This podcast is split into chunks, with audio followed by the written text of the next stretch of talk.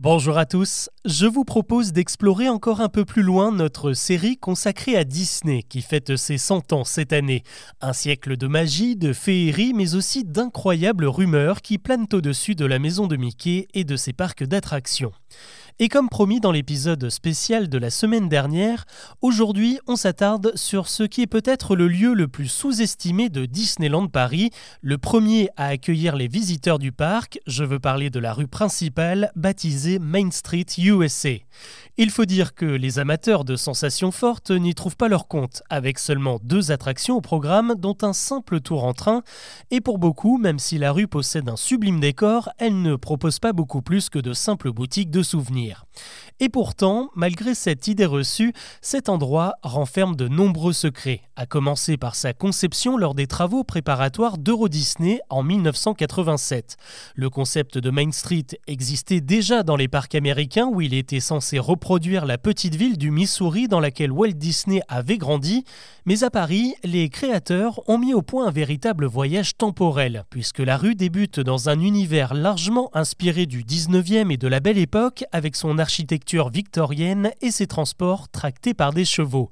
Mais plus on avance, plus le décor rappelle l'Amérique des années 20 avec l'arrivée de l'électricité, de la radio et des premières voitures à moteur. L'autre grande différence avec la version américaine de Main Street, ce sont les arcades, situées juste derrière les magasins, une référence au passage couvert parisien, mais surtout le meilleur moyen de rester au sec quand il pleut. D'ailleurs, c'est dans ces arcades que l'on peut entendre la seule chanson du parc qui n'a pas été conçue par les équipes de Disney, puisqu'il s'agit de la Marseillaise. Une autre curiosité de Main Street, ce sont ces téléphones d'époque en bois. Peut-être que vous n'y avez jamais fait attention, il y en a cinq répartis dans la rue, et si vous décrochez le combiné, vous pourriez bien surprendre deux personnes en pleine conversation.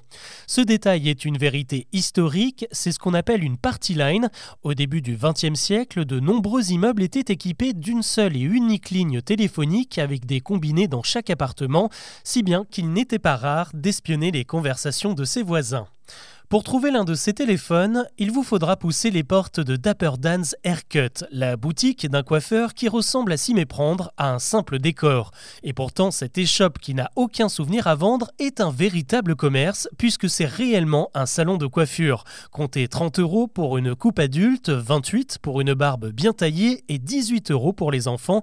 Par contre, il est plus que conseillé de réserver. Enfin, les autres commerces regorgent eux aussi d'anecdotes comme Lily's Boutique et la Flora's Boutique, qui sont des hommages à Liliane et Flora, la femme et la mère de Walt Disney. On peut aussi citer les cris de souffrance qui résonnent devant le cabinet du dentiste, autant de détails qui font de Main Street un monde à part à Disneyland Paris.